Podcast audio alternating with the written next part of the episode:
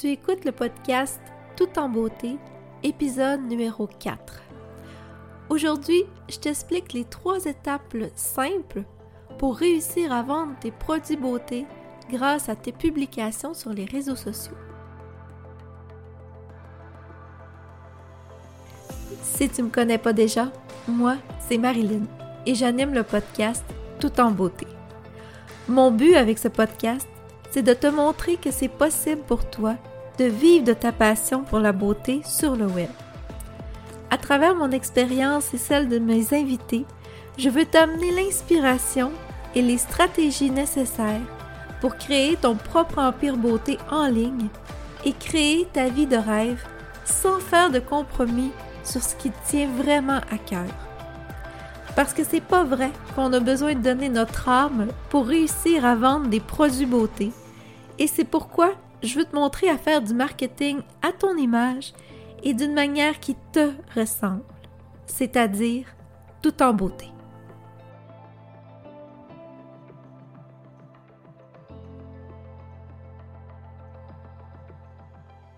Quand on commence à publier sur les réseaux sociaux, que ce soit sur Facebook, que ce soit sur Instagram, que ce soit sur Pinterest ou YouTube, on pense que juste présenter nos produits beauté, euh, mettre des images de nos produits ou parler de nos produits, on pense que ça va être suffisant pour générer des ventes.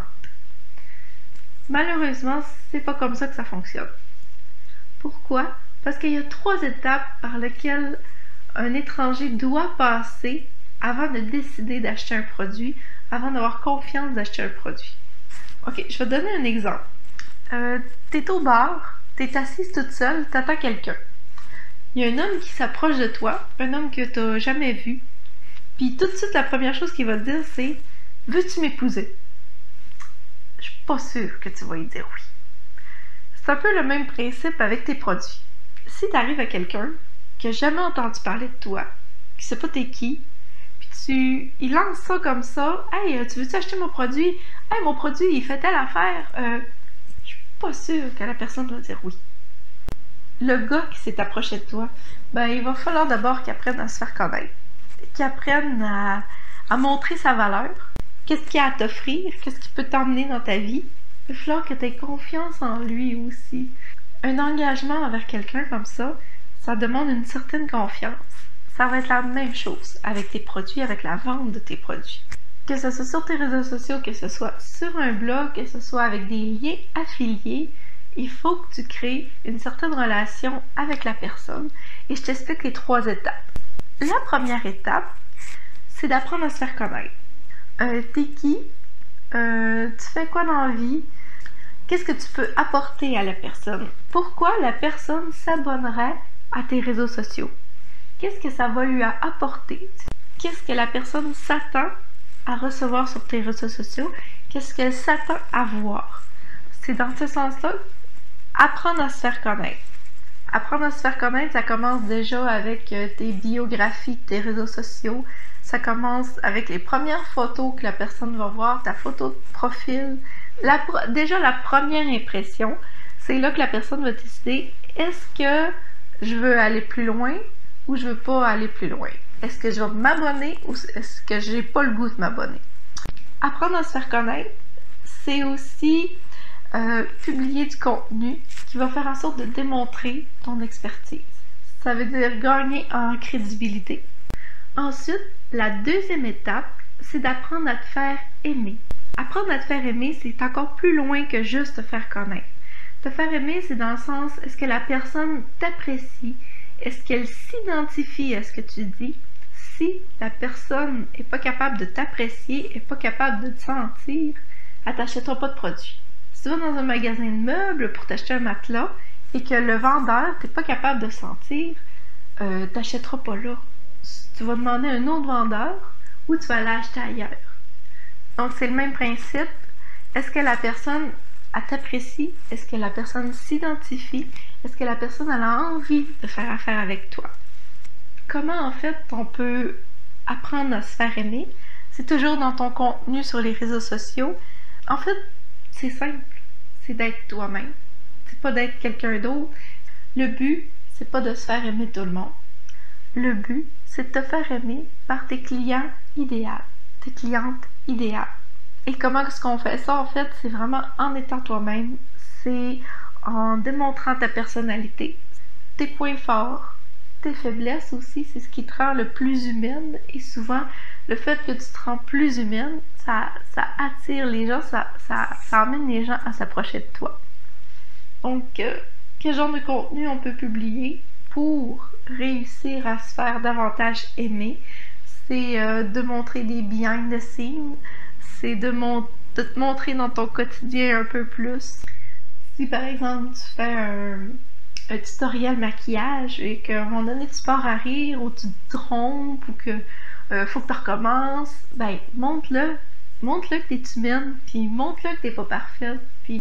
Donc c'est ça qui va faire en sorte que les gens vont t'apprécier, vont voir que t'es humaine, t'es toi-même.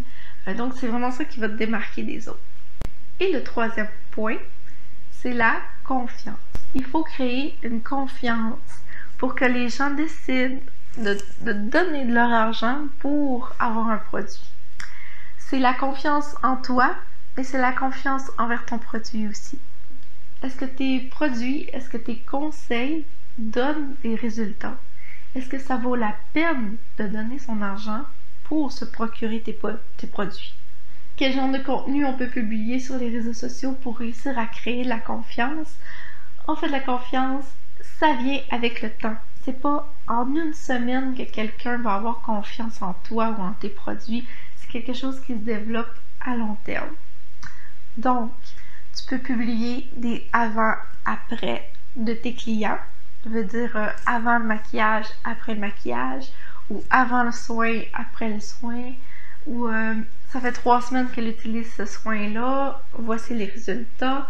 Donc, un avant-après. Ça peut être des témoignages de tes clients.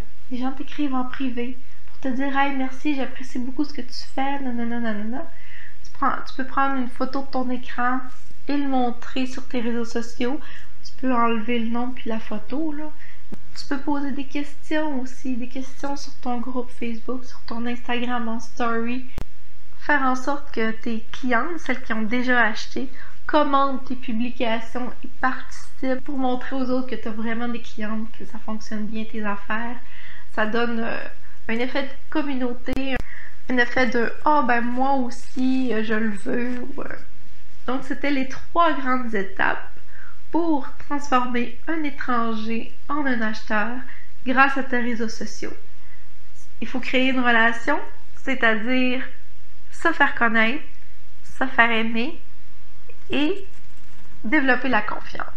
Et aussi j'ai créé pour toi une liste de 13 idées de publication spécialement pour les personnes qui vendent des produits beauté, c'est-à-dire 13 idées pour t'aider à développer cette relation, à passer par les trois étapes. Tu vas pouvoir cliquer sur le lien pour la télécharger. Sur ce, je te dis à bientôt. Merci d'avoir pris le temps d'écouter l'épisode jusqu'au bout. S'il t'a plu, je t'invite à me laisser un témoignage ou un commentaire parce que de un, ça me fait toujours chaud au cœur de savoir ce que vous en avez pensé. Et de deux, c'est l'une des meilleures façons pour m'aider à faire connaître le podcast. Alors encore merci pour ton écoute et je te dis à bientôt.